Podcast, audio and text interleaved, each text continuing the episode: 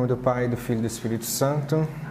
Santo anjo do Senhor, meu zeloso guardador, se a ti me confiou a piedade divina, sempre me rege, me guarda, me governa, me ilumina. Amém. Em nome do Pai, do Filho e do Espírito Santo. Amém. Então, nós vamos dar continuidade ao curso, né, As Verdades Roubadas, baseada nesse excelente livro do Padre Miguel Fuentes, do IVE. Né?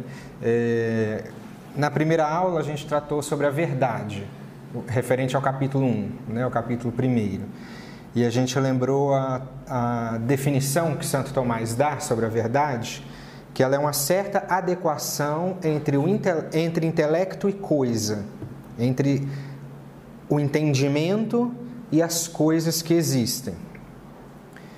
Nós nos adequamos às coisas da natureza, quer dizer, o nosso intelecto se adequa às formas naturais, as coisas artificiais se adequam ao nosso intelecto, porque fomos nós que as criamos, fomos nós que concebemos as formas das coisas artificiais, do carro, de um prédio, de uma escultura, tudo isso é um construto, a forma dessas coisas artificiais está na nossa mente. Então as coisas artificiais se adequam à nossa mente. E tudo que existe se adequa à mente divina, porque Deus, ao pensar, cria. Né? As formas estão na, na mente divina, então tudo se adequa à mente de Deus. É, uma pessoa me falou né, sobre essa questão da adequação, que não estava entendendo o que, que era essa adequação. Tudo que existe no mundo material não é feito só de matéria, é matéria e forma. As coisas do mundo material são feitas de matéria e forma. Exemplifico. É, no mundo material, nós temos os elementos químicos da tabela periódica, por exemplo. Então, no meu corpo, digamos que nós temos aqui carbono. Mas na mesa também tem carbono. A matéria é a mesma. O que, que diferencia então a mesa do meu corpo? A forma. Não é formato. Isso aí é outros 500 para outra discussão filosófica. É a forma. A forma faz a, a coisa ser o que ela é. Adquirir é uma delimitação do ser. Faz eu ser um ser humano e a mesa ser um ente, né, de me, um ente mesa. Né? É a forma que distingue as coisas. No mundo espiritual, como não existe matéria, as coisas se diferenciam tão somente pelas formas. Né? Tão somente pelas formas. É... Quando nós entendemos alguma coisa, nós estamos é, buscando a forma das coisas. Adquirindo a forma das coisas, alcançando a forma das coisas, nós chegamos à verdade. Né? E aí, ou nós nos adequamos a essa forma, da, igual a água se adequa dentro do copo. Digamos assim, a água não tem forma, você joga assim, esparrama, né? Mas se você coloca dentro de um copo, a água vai adquirir a forma do copo, né? Então, assim somos nós. Nos adequamos às formas naturais as formas artificiais se adequam à nossa inteligência e tudo se adequa à inteligência divina, né? porque Deus é Criador.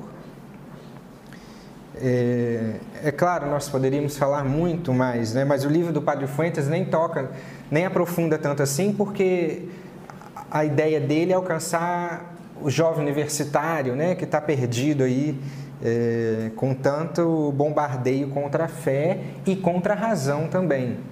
Né? Por isso, é, a insistência dele de uma boa filosofia. Né?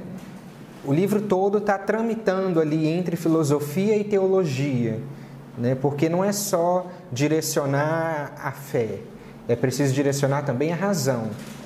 Né? A razão em nós é aquilo que nos diferencia dos outros animais.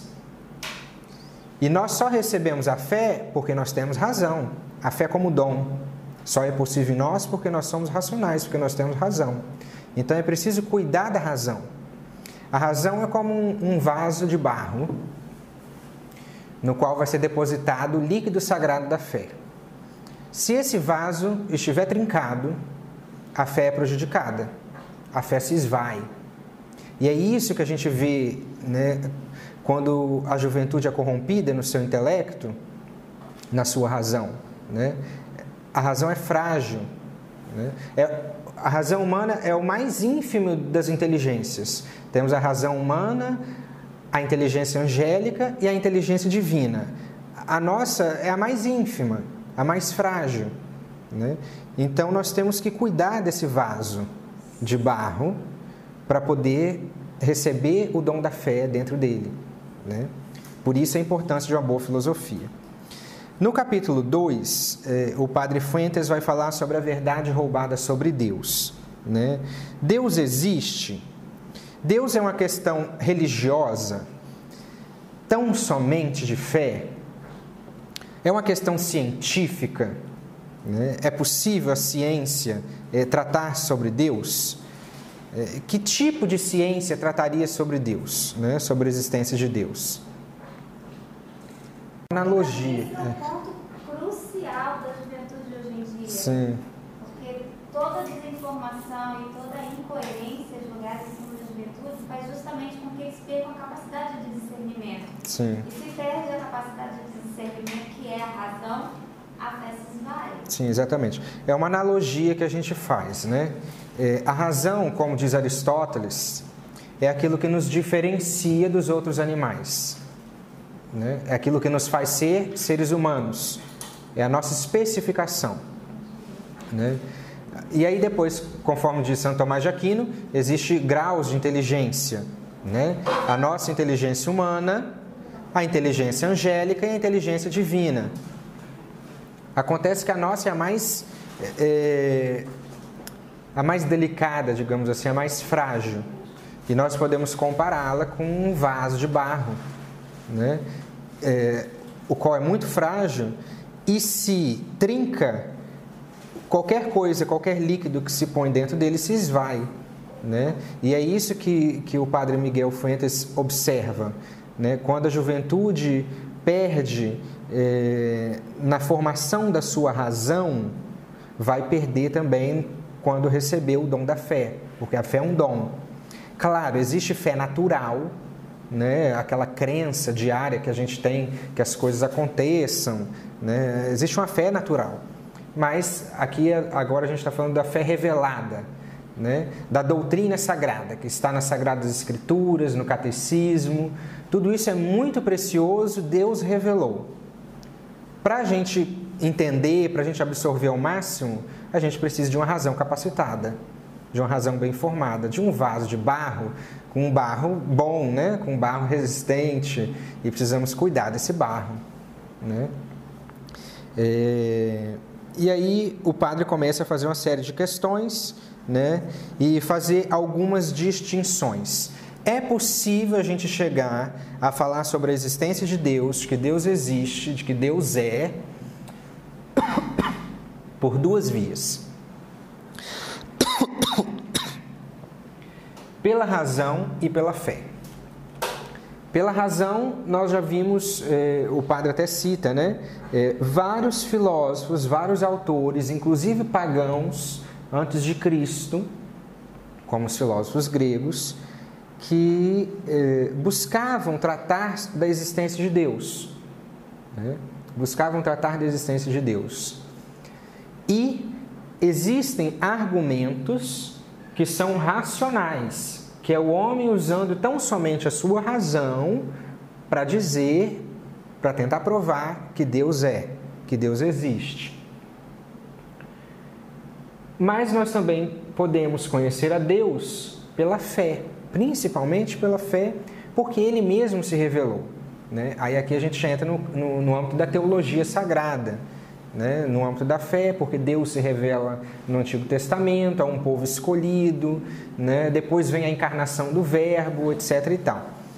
Mas veja, pela fé, nós recebemos notícias que a nossa razão nunca alcançaria.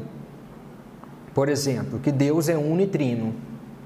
A nossa razão não consegue nem entender direito esse mistério, né? tanto que é chamado mistério. Então, pela fé, a gente recebe muitos dados que a nossa razão não seria capaz de alcançar. Mas pela razão, nós chegamos a uma certeza fundamental, eh, tanto que Santo Tomás disse que essa certeza é como um preâmbulo da fé, não é nem questão de fé revelada, a questão que Deus existe. A existência de Deus nem é problema de fé, é problema de razão, é um preâmbulo da fé.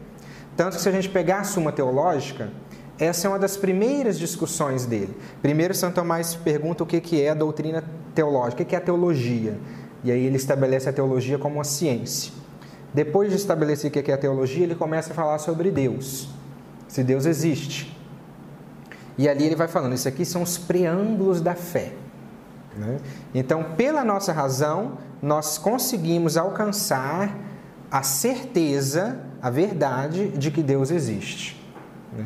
Agora, depois a gente recebe outras notícias muito interessantes, né? A questão do pecado original, que a razão não entende, apesar de perceber. Né? Você veja, a teologia tem, essa, tem todo um tratado sobre o pecado original. E aí os filósofos estão lá se, de, se debatendo por que, que o homem erra, por que, que o homem faz tais atos. Né? Pela razão, o homem não alcança a doutrina do pecado original, mas ele alcança os efeitos do pecado original, vê que o homem comete erros. Né? É, e assim vai. Né? Então, esses dois caminhos para o conhecimento de Deus, o da razão e o da fé, não podem ser confundidos, devem ser distintos, distinguidos e não podem ser opostos. Não são opostos. Né? É, por quê?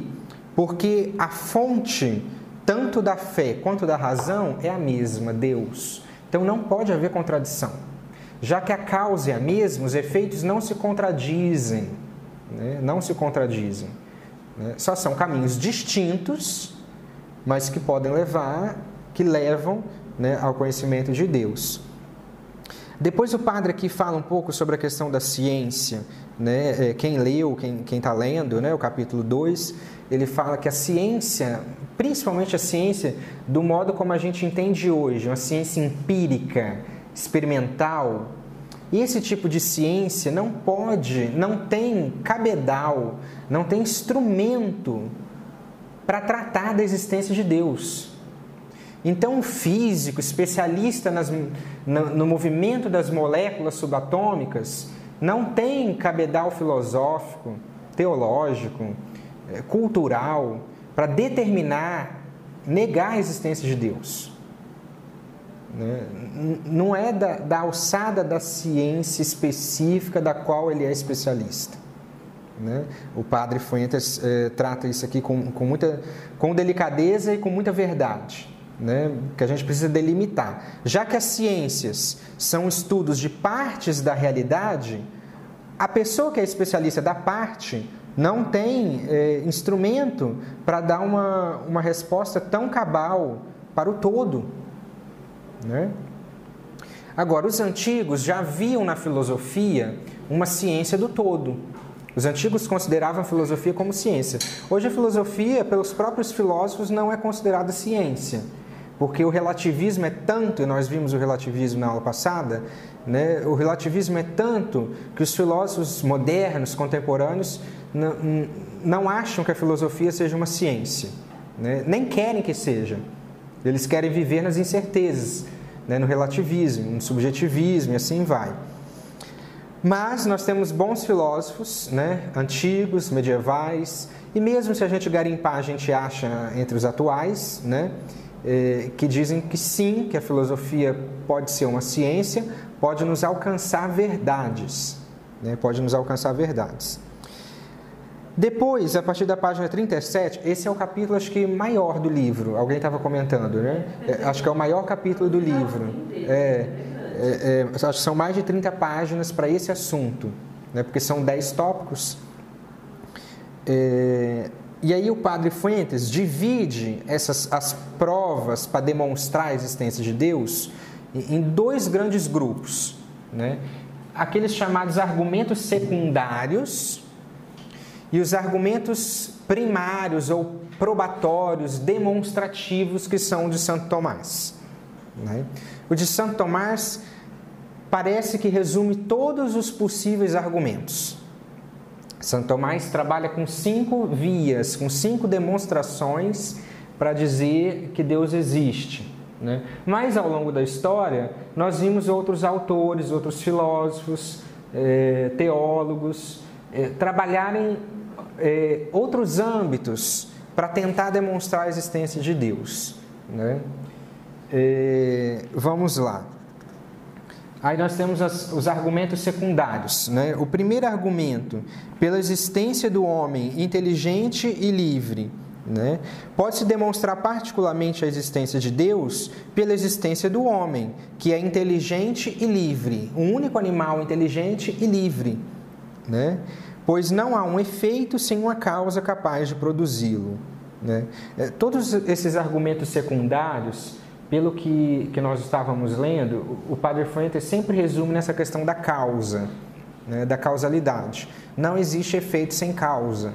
Então, se nós vemos um ser humano que é inteligente e livre, esse efeito só pode ter uma causa proporcional e maior.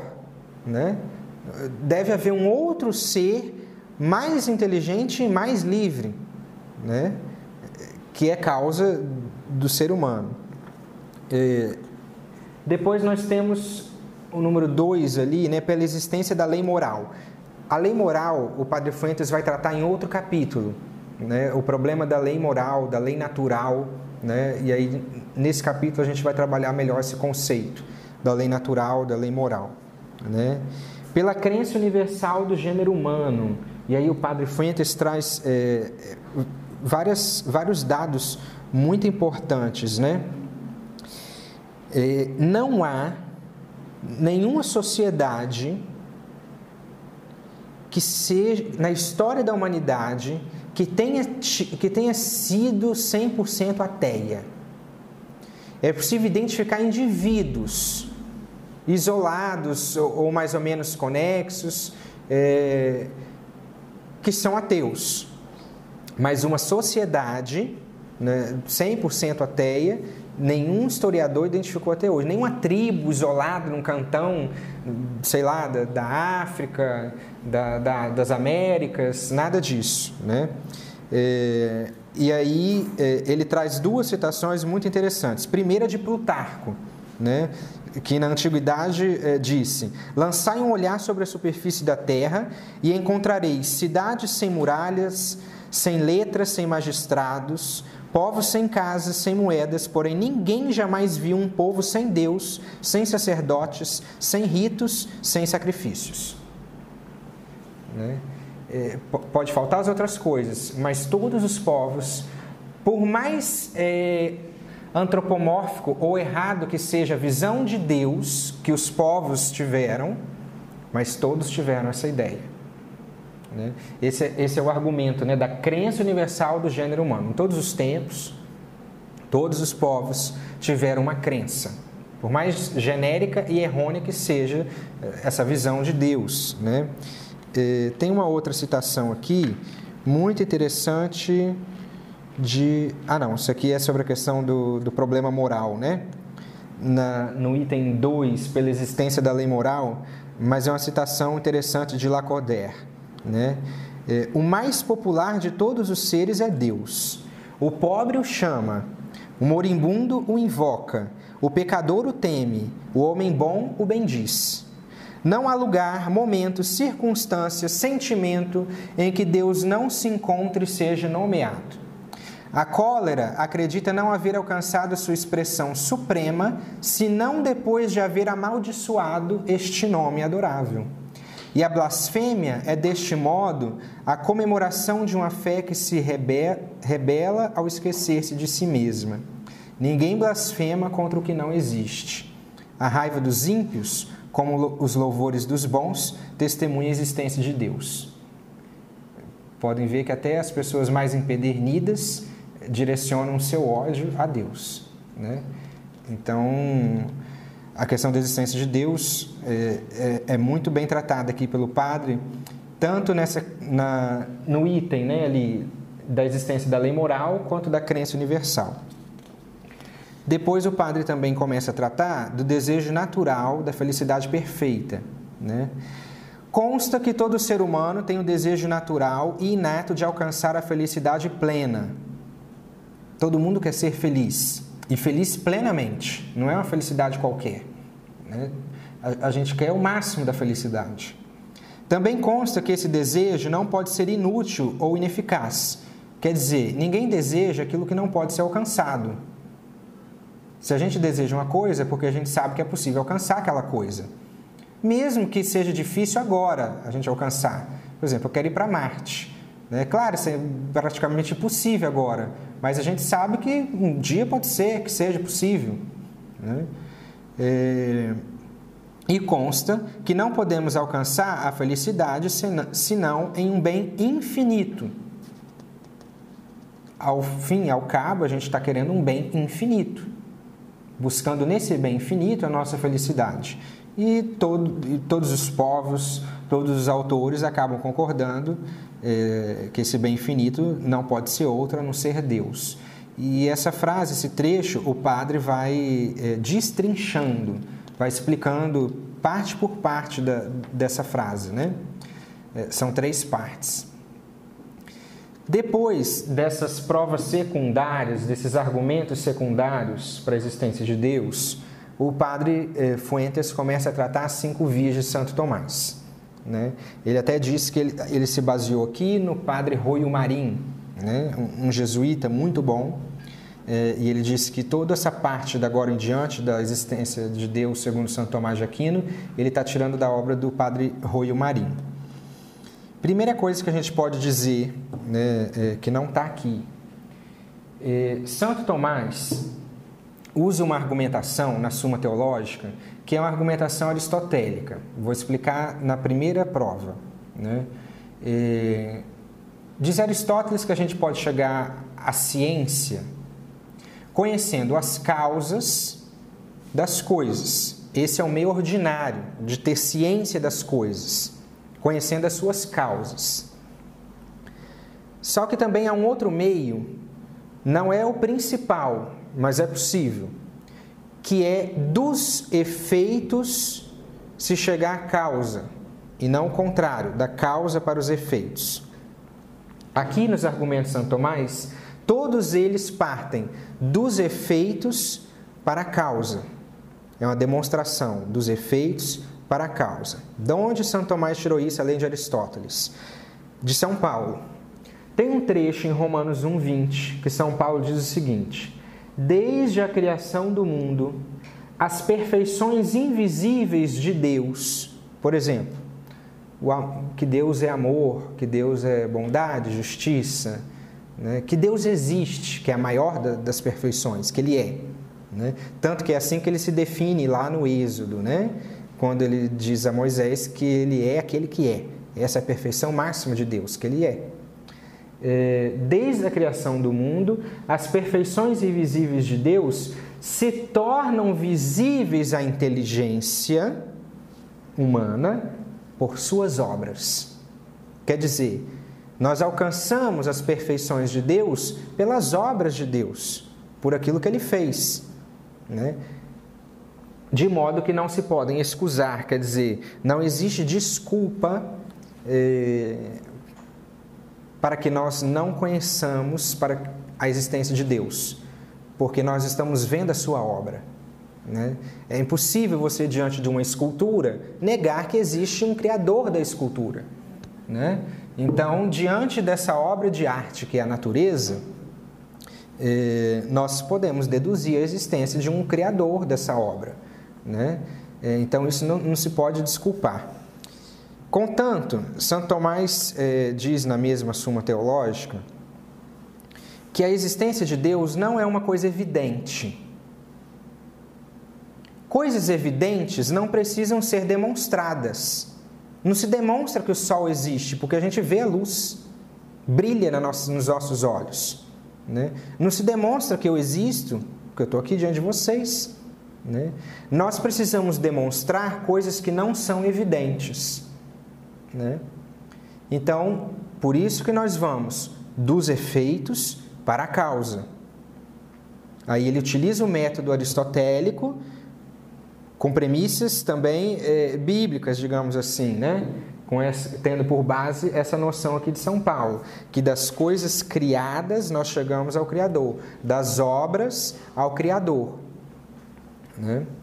E, e aí nós temos a primeira via, a chamada via do movimento. Esse tipo de, voltando à questão do silogismo demonstrativo, né? esse tipo de demonstração não é propter quid pelas causas, mas é a demonstração chamada quia, dos efeitos à causa. E, antes de ler aqui o texto de São Tomás, vou ler o trecho, eu vou ler esse resumo que eu anotei aqui.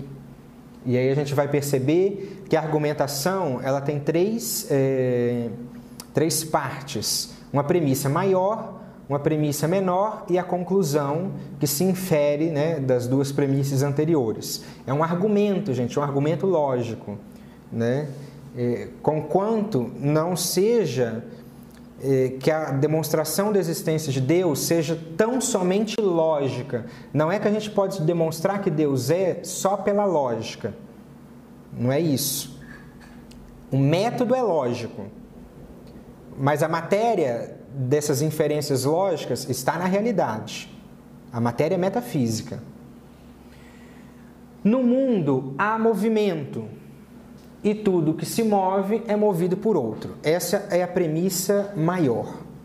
Existe movimento e tudo que se move é movido por outro. Né? É... Para mover um livro daqui para, né, de um lugar para o outro, alguém tem que mover esse livro. Né? Todo movimento tem alguma explicação de alguma coisa que faz ele acontecer. Né?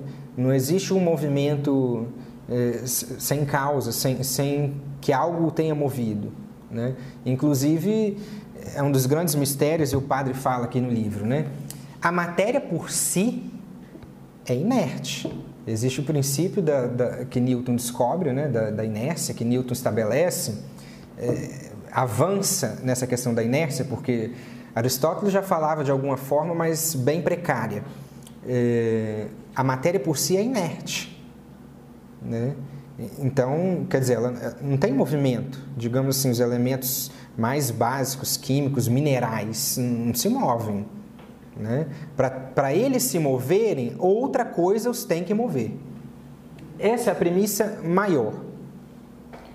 Qual é a premissa média? Média não, menor, me desculpe. Mas não se pode proceder até o infinito na série de moventes e movidos. Essa é a premissa média. Nós partimos do mais claro, do mais evidente, para uma coisa que já não está tão evidente assim. Que existe movimento, todo mundo concorda, que uma coisa move a outra, é, a gente vê, é evidente. É um efeito diante de nós. Só que aí começa a, a, parte mais difícil. Não se pode proceder até o infinito nos moventes e nos movidos. Por quê? Porque se não tiver um motor inicial, nós não temos a série dos movidos. Uma coisa vai movimentando a outra. Mas isso não pode ir até o infinito. E, inclusive, isso é uma doutrina de Aristóteles. Né? Não se pode proceder ao infinito porque o infinito não existe em ato, ele só existe em potência. Né? Então, nós precisamos de um início para o movimento, senão a série dos movimentos não vão existir. Qual é esse início do movimento? É aquilo que Aristóteles chamava de primeiro motor imóvel. Né? O primeiro motor imóvel é aquele motor que não se move, que não se move si, que não se move a si mesmo, mas move o resto das coisas. Primeiro motor imóvel. Essa primeira é, via de Santo Tomás, ela é fortemente baseada na física de Aristóteles. Né? É um argumento que vem de Aristóteles.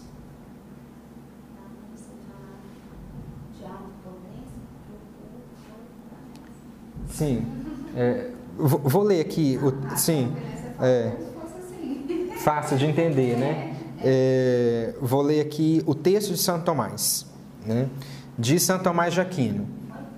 É inegável e consta pelo testemunho dos sentidos que no mundo há coisas que se movem. Quer dizer, a gente vê, toca, a gente percebe o movimento pelos sentidos. Né? Pois bem, tudo que se move é movido por outro, já que nada se move senão enquanto está em potência com respeito àquilo para o qual se move. As coisas se movem porque elas têm potência, elas têm essa capacidade para serem movidas. Mas para uma potência é, ser levada a cabo, se realizar, ela precisa que, a, que outra coisa em ato a faça acontecer. Continua São Tomás.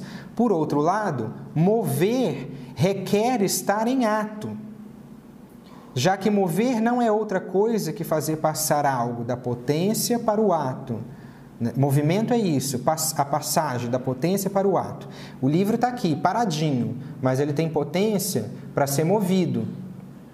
Quando essa potência vai ser atualizada? Quando eu, em ato, movimento o livro eu estou em ato atualizando essa potência do movimento do livro, um movimento chamado local. Né? Então, essa grande divisão e descoberta aristotélica, né? a potência e o ato. A potência é a capacidade para se atualizar. Está paradinho, mas ele tem a potência para se movimentar. Né? Para, atualmente, passar da potência para o ato. Capacidade, atualização, potência e ato. Para o movimento acontecer, uma coisa em ato deve atualizar a potência do ente que vai ser movido. Né? E, por outro lado, mover requer estar em ato, já que mover não é outra coisa que fazer passar da potência para o ato. E isso não o pode fazer senão que está em ato. Do mesmo modo que o quente em ato, por exemplo, fogo, faz que a lenha, que está quente só em potência, passe a estar quente em ato. A lenha está lá quietinha em potência, ela pode ser quente, mas precisa do fogo em ato para trazer esse, a quentura, o calor né, para ela. Contudo, não é possível que uma mesma coisa esteja ao mesmo tempo em ato e potência em relação à mesma coisa, mas isso é possível em relação a coisas diferentes. Aqui é um trecho de São Tomás que a gente precisa ler e reler três vezes para entender. Né? É, são minúcias de São Tomás que exigem algum tempo de estudo. E, assim, por exemplo, o que é quente em ato não pode estar quente em potência para o mesmo grau de calor senão para outro grau mais alto, ou seja, que em potência está ao mesmo tempo frio. É, pois, impossível que uma mesma coisa seja ao mesmo tempo e do mesmo modo motor e móvel, ou que se mova a si mesma. Ninguém se move a si mesmo. Nada se move a si mesmo. Ah, professor, mas eh, eu movo a minha mão. Né? Aí aqui a gente deve considerar que há uma potência intelectiva volitiva na nossa alma que quer e que faz esse movimento. Né? Aí se separa as potências da, da, alma. Né? Inclusive, a gente vai ter uma aula sobre a alma que a gente pode falar sobre isso. Né? Existe a potência intelectiva volitiva, a potência motora, e uma vai atualizando a outra. Há que se concluir, por conseguinte, que tudo que se move é movido por outro Veja que isso tudo aqui era para chegar na premissa menor. Né? Na premissa menor, não, na conclusão da maior. Tudo que se move é movido por outro. Ele é muito detalhado.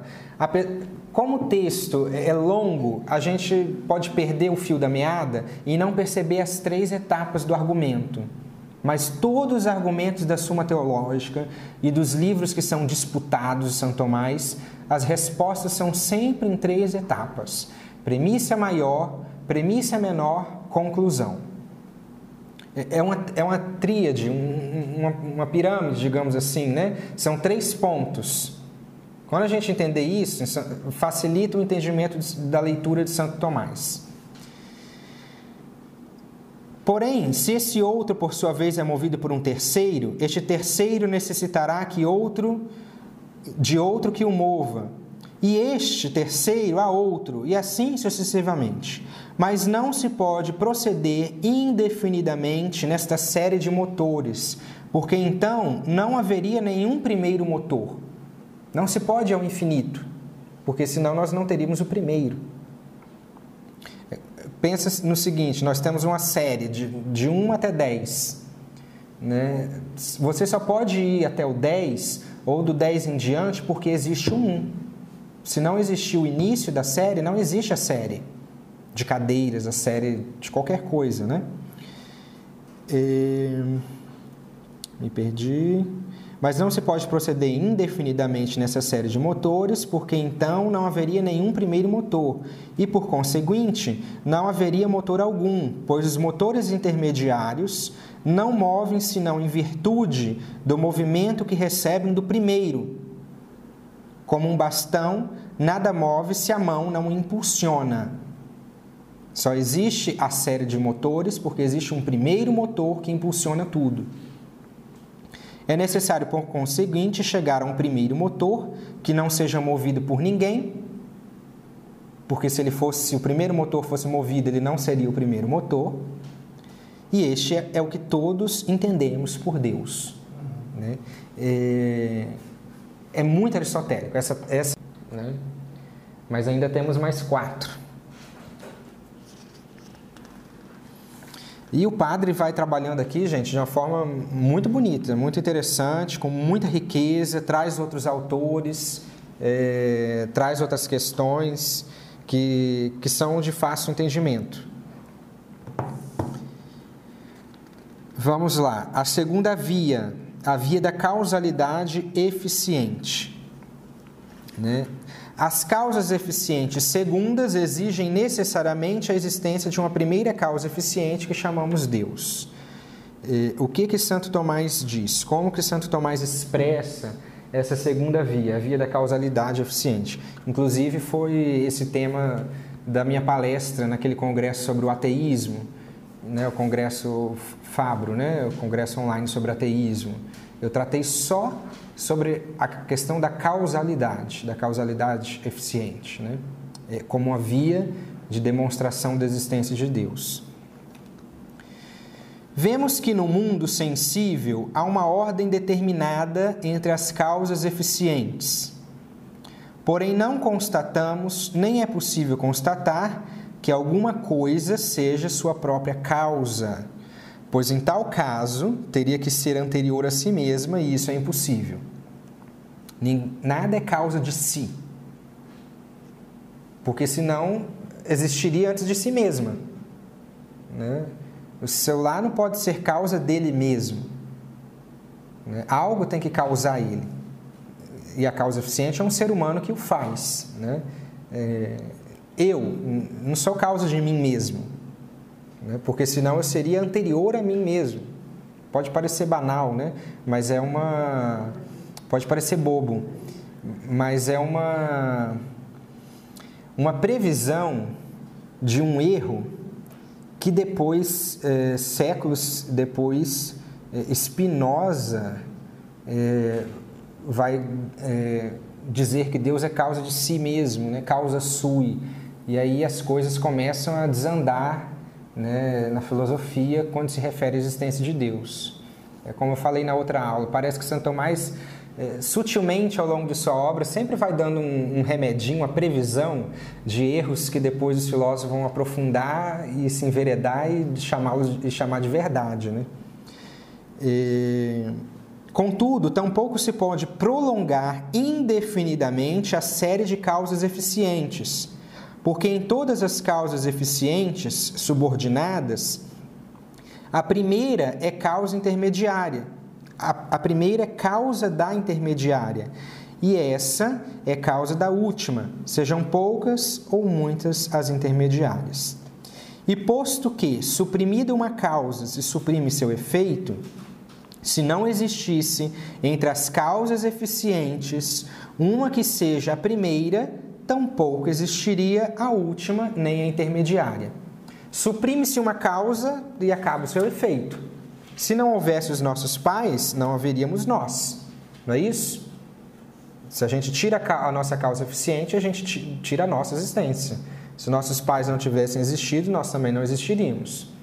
Então, se não existisse uma causa primeira, não existiriam as outras causas, as intermediárias, as secundárias, e assim vai. Né? E posto que suprimida uma causa, se su... eh, não, já li. Se, pois, se prolongasse indefinidamente a série de causas eficientes, não haveria causa eficiente primeira. Aí ele repete o mesmo argumento lá da, da, da primeira prova, né? É, não se pode ir ao infinito na série de causas, porque senão não existiria o começo dessa série. E, se se prolongasse indefinidamente a série de causas eficientes, não haveria causa eficiente primeira, e, portanto, nem efeito último, nem causa eficiente intermediária, coisa claramente falsa. Por conseguinte, é necessário que exista uma causa eficiente primeira que chamamos Deus. Se a gente fosse é, colocar num, num, silogismo aristotélico, de, naquelas três etapas, né, nós diríamos assim: no mundo, todas as coisas têm uma causa eficiente e nada pode ser causa eficiente de si mesmo. Essa é o primeiro, a, primeira, a premissa maior do silogismo. E isso é evidente. Nós vemos, né, nós, nós vemos que as coisas têm causas. Nós vemos que as coisas têm causas e que nada é causa de si. Isso é evidente. É um efeito evidente que a gente vê na natureza, que a gente vê no mundo. Né? Ora, não é possível se proceder até o infinito nas causas eficientes, por conta de todas aquelas explicações né, que ele já deu aqui. Logo, existe uma causa primeira eficiente, que é Deus. Então, nós temos aí um silogismo demonstrativo, né, conforme as normas que Aristóteles dá. Né? E depois nós temos a terceira via, e aí o padre, claro, ele vai aprofundando na, nas vias, tá, gente? É, com muita riqueza. Traz outros autores, né, cientistas, padres, filósofos. Muito inteligente e, e muito acertativo. Não, não sei, é, acho que a linguagem é pedagógica, mas talvez as pessoas tenham dificuldade com uma coisa ou outra, mas nada que um dicionário não resolva. Né? Tanto um dicionário normal, né, como um dicionário filosófico, por exemplo. Não custa nada a gente ter um, um dicionário filosófico para entender né, questões, por exemplo, você acha lá a palavra ato, potência, não entende? Existe um dicionário filosófico. Né? No final tem do livro? Eu nem reparei. Sim, é, tem mesmo. Isso é bom. Por, aqui, causa é aquilo que se considera como fundamento ou origem de algo. Né? É, vamos ver se tem ato. Não tem ato. Acho que nem potência, mas tem essência. Já é um, é, já é um ganho, né? Terceira via, pela contingência dos seres. A contingência das coisas do mundo nos leva com toda certeza ao conhecimento da existência de um ser necessário que existe por si mesma, que chamamos de Deus. Essa tese, essa via, a terceira via, é uma, uma correção, uma, como que eu posso dizer, uma síntese, e por ser síntese é um pouco superior, né? É, resume e corrige a Vicena. Né? Na sua metafísica, a Vicena trata né, muito profundamente, é tão profundo que a gente vai ler fica até confuso, né? Só uma mente brilhante para tirar dali a, a noção mais clara, né? Então, São Tomás está eh, tá tratando de uma tese que, é, que vem de Avicena. Os seres necessários e o ser... Os seres contingentes e o ser necessário. Vamos ao texto. A terceira via considera o ser possível ou contingente e o necessário, e pode se formular assim: Encontramos na natureza coisas que podem existir ou não existir. Pois vemos seres que se geram ou produzem e seres que morrem ou se destroem e, portanto, têm possibilidade de existir ou não existir. Isso é o que? Contingência. Uma coisa que pode ser um dia e não ser no outro é contingente. Nós, por exemplo. Né? Hoje nós somos, amanhã não seremos mais, morreremos, viraremos pó. essas cadeiras se destroem, são seres contingentes. Né? Então, nós vemos aí no mundo coisas que são e que depois não são, são coisas contingentes. Pois bem, é impossível que seres de tal condição tenham existido sempre, pois o que tem possibilidade de não existir, houve um tempo em que de fato não existiu. Começa os, os jogos de linguagem, né? Temos que ler com atenção. Se, pois, todas as coisas existentes tiveram a possibilidade de não existir, houve um tempo em que nenhuma existiu de fato. Porém, se isso fosse verdade, tampouco agora existiria coisa alguma, porque o que não existe não começa a existir senão em virtude do que já existe.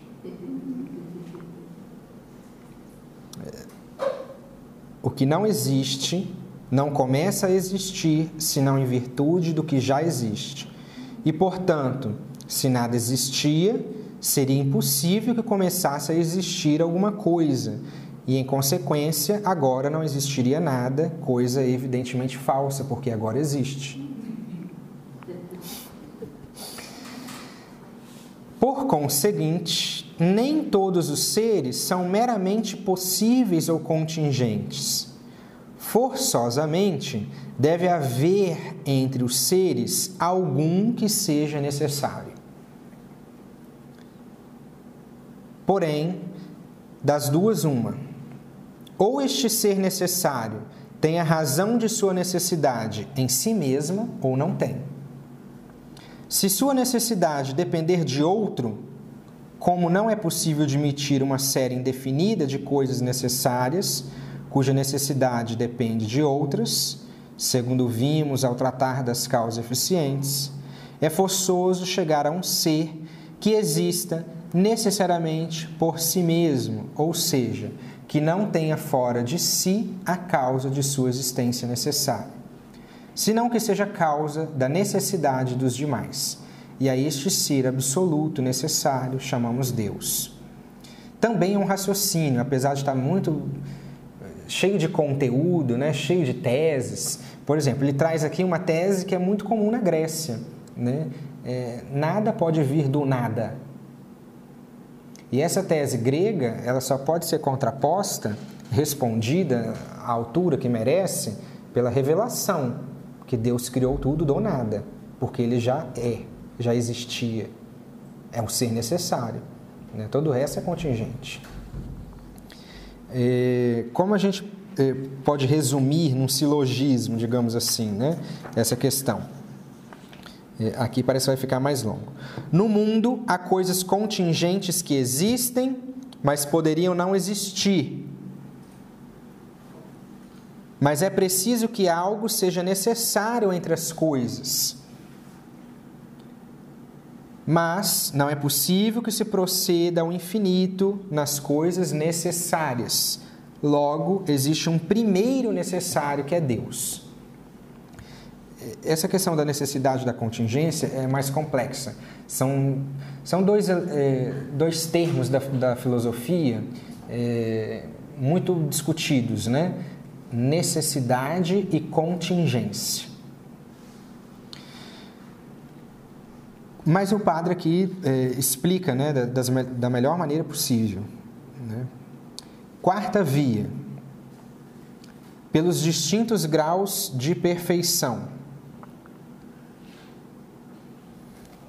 A quarta via chega à existência de Deus pela consideração dos distintos graus de perfeição que se encontram nos seres criados. É possivelmente a mais profunda do ponto de vista metafísico. Por isso mesmo, é a mais difícil de captar aos não iniciados nas altas especulações filosóficas. A quarta via, o padre trata muito brevemente, não dá uma página. Né? Ele só coloca o texto de Santo Tomás e tenta explicar é, de uma forma bem simplificada. Diz o Aquinate, a quarta via considera os graus de perfeição que há nos seres. Vemos nos seres que alguns são mais ou menos bons. Pega uma plantinha lá, por exemplo, Tem umas que são até más, né? Que são venenosas. Tem outras que são tão boas que exalam um perfume. Né? Então a gente vê nas coisas que existem eh, que elas são mais ou menos boas. Mais ou menos verdadeiros, mais ou menos nobres que outros. Né? Olha no reino animal, por exemplo, se a gente pega lá a esponja do mar, que é um animal, porque tem tato, ela já tem um sentido, o tato, é o animal mais ínfimo, é o menos nobre. Né? Aí você pega é, o ser humano, por exemplo, e compara. Ambos são animais, né? mas nós estamos no, nos extremos. Né? Um é nobilíssimo, o outro é, é, não tem nobreza nenhuma, só tem um, um dos cinco sentidos. Né? Porém, é, não me perdi, nobres. E o mesmo acontece com as demais qualidades. Porém, o mais e o menos se atribui às coisas segundo a sua distinta proximidade ao máximo. Como que a gente compara as coisas? De acordo com um padrão máximo. A gente não compara as coisas com um padrão mínimo. A gente compara com um padrão máximo. E por isso se diz que uma coisa está tanto mais quente quanto mais se aproxima do máximo do calor. Né? É, o máximo do calor no, no, nosso sistema solar é o Sol, né? Na superfície, se bem que tem um núcleo, né?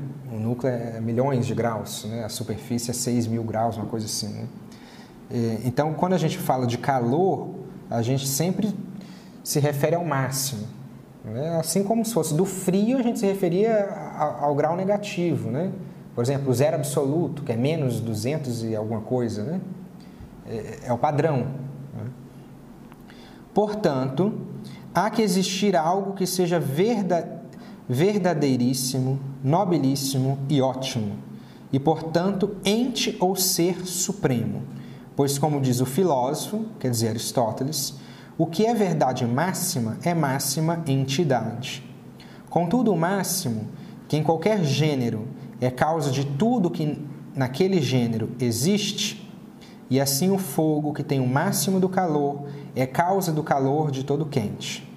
Existe, por conseguinte, algo que é para todas as coisas existentes causa do seu ser, da sua bondade e de todas as suas demais perfeições. E a este ser perfeitíssimo, causa de todas as perfeições, chamamos Deus. Né?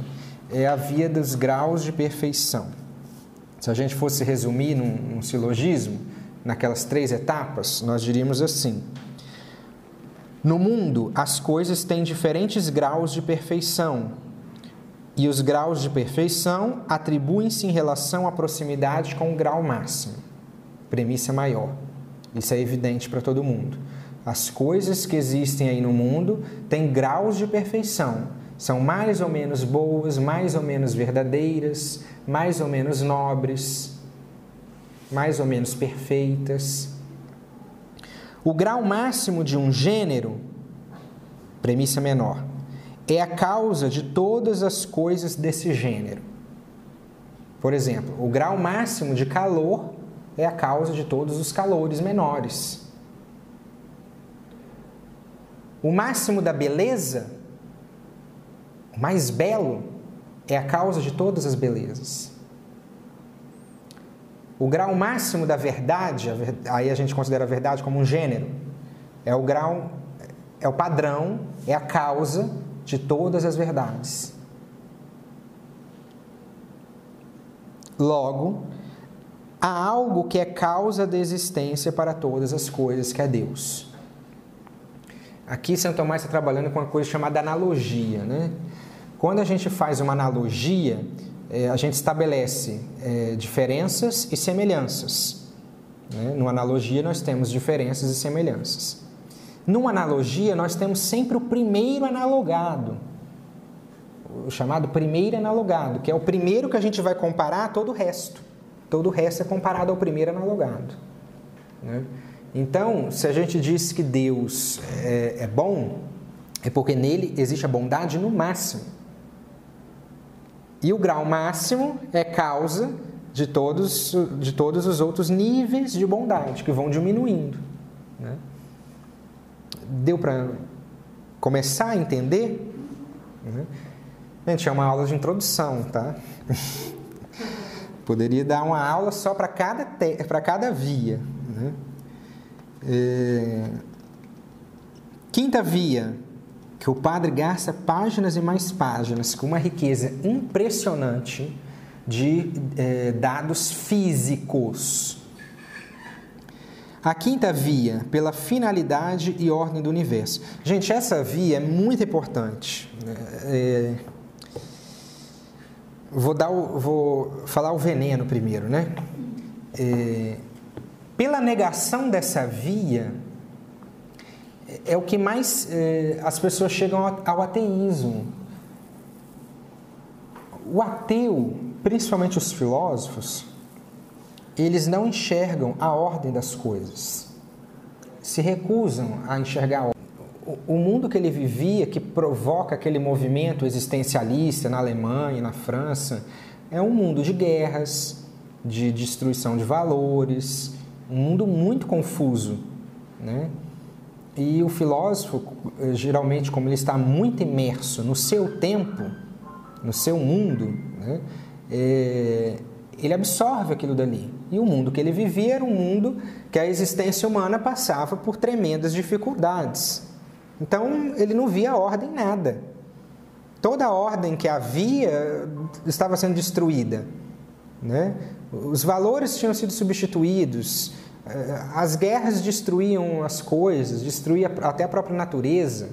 Né? Você pega lá uma bomba, destrói né? uma cidade, destrói tudo. Então, eles assumem, esses filósofos assumem a confusão reinante como falta de ordem. Como falta de ordem. E como eles não admitem ordem, não admitem logo a inteligência que ordena. Porque só existe ordem com inteligência ordenante. Uma sala, um quarto, só é organizado quando alguém inteligente organiza dá ordem. Né? Coloca a cama ali, é, o guarda-roupa lá. Entendem? É a inteligência que, que ordena as coisas. Mas tem que ser uma inteligência superior àquelas coisas. O homem é superior ao seu quarto, à sala, por exemplo. Né? Então, uma inteligência superior é que ordena as coisas inferiores. Né? É, o que, que diz Santo Tomás né, nessa via? Da finalidade, quer dizer, Santo Tomás enxerga uma finalidade no universo e uma ordem no universo. A quinta via se toma do governo do mundo. Vemos com efeito que coisas que carecem de conhecimento, como os corpos naturais, agem por um fim. Mesmo os corpos naturais agem por um fim. O movimento da Terra tem uma finalidade, esse movimento em torno de si, em torno do Sol.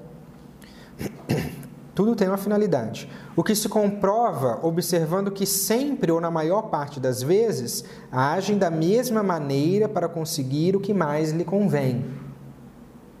Então, esses movimentos que são feitos em busca de um fim é para a sua própria conservação como os animais, por exemplo, que se movimentam em busca de um alimento, tem uma finalidade e a finalidade é conservar né, a sua vida. De onde se deduz que não vão ao seu fim por casualidade ou acaso, mas com intencionalidade. As coisas, mesmo sem conhecer os animais, os corpos celestes, mesmo sem o conhecimento que nós humanos temos e os anjos, mesmo sem inteligência, elas agem em busca de um fim com intencionalidade, com intenção, uma intenção genérica que é para se conservar. Contudo, é evidente que o que carece de conhecimento não tende a um fim, senão o dirige alguém que entenda e conheça, de maneira que o arquiteto dispara o arqueiro dispara a flecha em direção ao alvo. Quer dizer, essas coisas estão se dirigindo ao fim com uma intencionalidade. A intencionalidade criadora que Deus pôs na natureza. Né? Logo, existe um ser inteligente que dirige todas as coisas naturais ao seu fim. E a este ser chamamos Deus. Né? Se a gente fosse resumir num silogismo, a gente diria assim: premissa maior. No mundo, algumas coisas operam por causa de um fim, e essas coisas não atingem um fim por acaso. Premissa menor. Essas coisas não tendem para um fim a não ser que estejam sendo dirigidas por algo inteligente. Conclusão: logo, existe algo inteligente, que é Deus, que dirige as coisas a um fim. E aí o padre Fuentes traz uma série de, eh, de notas eh, físicas para falar sobre essa questão da ordem no universo. Né? Fala da velocidade da Terra, do Sol, da Lua, de Plutão, sistema solar, do universo. Fala de muita coisa. Né? Para mostrar como que o universo tem ordem. Né? Ordem traz trechos bíblicos, os céus cantam a glória de Deus. Né? É, traz muitas citações, uma, uma coisa excepcional para tratar desse último argumento aqui de Santo Tomás. Né? Por fim, no capítulo, ele é, dá exemplo de vários cientistas, os mais polêmicos, que, que não negaram a existência de Deus, pelo contrário, acreditavam. Né? É, por mais que, tiver, que tenham tido até problema com, com a Inquisição, é, Copérnico, Galileu, Kepler, é, depois outros, né? Isaac Newton, é, deixa eu ver se tem mais algum conhecido. É, mas Mendel, que era é, um frade, né? pai da, da genética, moderna, né? Ele traz vários exemplos, vários mesmo, gente, muitos exemplos de, de cientistas que acreditavam na, na, existência de Deus, né? Que acreditavam que Deus existe. É uma demonstração, né, de que um bom cientista é, não opõe fé e razão. Pelo contrário, ele sabe que as duas é, provêm de Deus, do mesmo autor, né? É, e o padre é muito feliz né, nessa exposição dos argumentos e dos exemplos né, que ele traz aqui dos cientistas. É, eu perguntaria se há alguma dúvida, não sei se, se eu seria capaz de, de dar uma resposta contundente.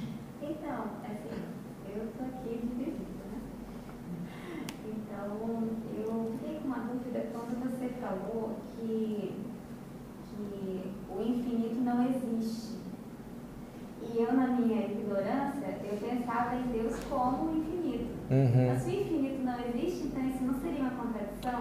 É. Mas eu reconheço que eu não sei, né? Uhum. É, é uma questão.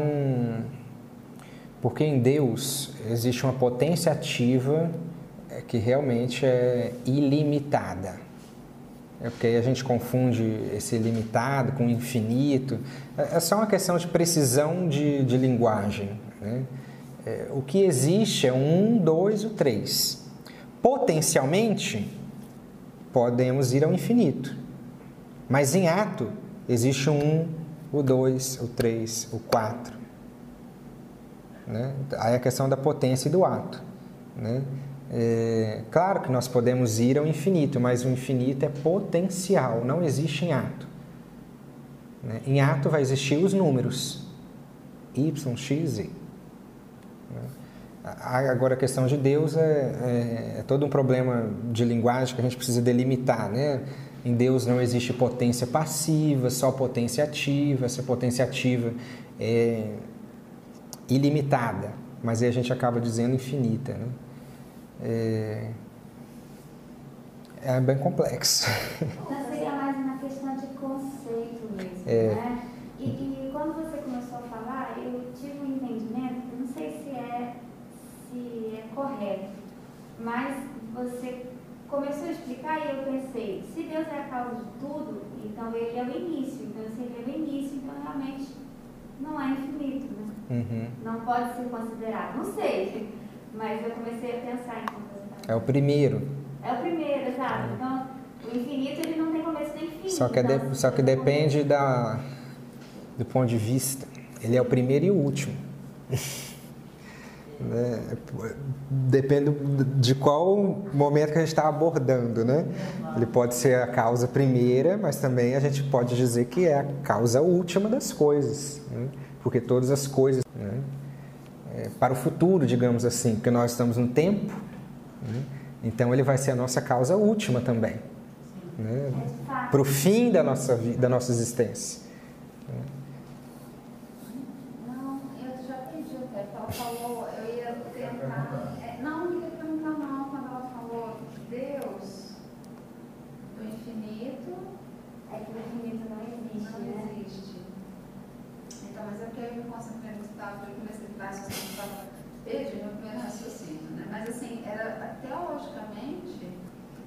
Falou que o infinito não dá para se alcançar. Mas a gente também, a gente, você falou que Deus está em potência. Não, o infinito está em potência. Mas Deus, para nós, me corrige qualquer momento, tá? Falando uma globalidade ali. É, Deus para nós não é alcançável também. Né? Ele existe, mas a gente só alcança Deus raciocínio foi para essa linha, mas Só depois. Né? Só depois. Né? Depois da morte.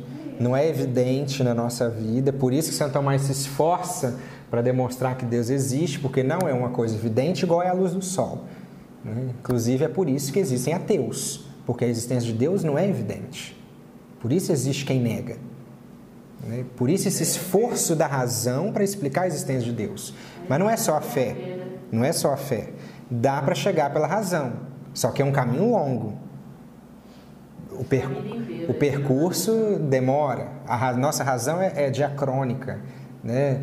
Parte de coisas que são claras, que são evidentes, para coisas mais ou menos, até se chegar às conclusões racionais. Fala, Roosevelt. Com relação à terceira via, é, o nada ele é contingente ou ele é necessário?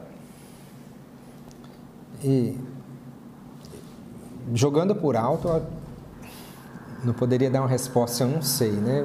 Diria que o nada nem existe, né? Não existe o nada. Ah, então, segundo aquilo que você colocou, hum. o conceito grego de Deus. Nada vem do nada nenhuma coisa, aí esse nada é, é um, uma palavra para significar alguma coisa. Né? Nenhuma coisa vem do nada. Era o conceito grego, né? Que só pode ser corrigido com a revelação cristã, que diz que Deus criou tudo ex nihilo, do nada. A partir daí não existe mais o nada. O nada não tem substância.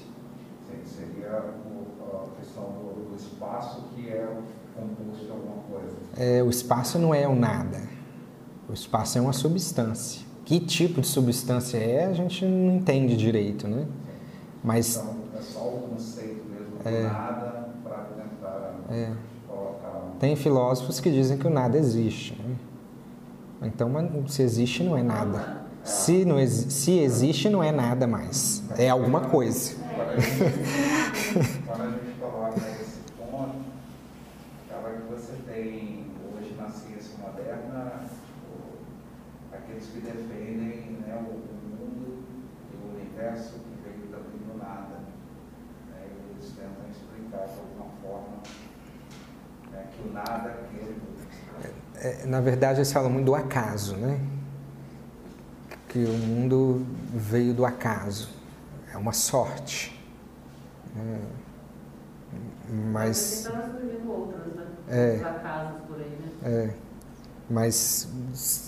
com a leitura atenta do capítulo, o padre aborda sobre isso, sobre essa questão do, da necessidade, da contingência, do nada e do acaso.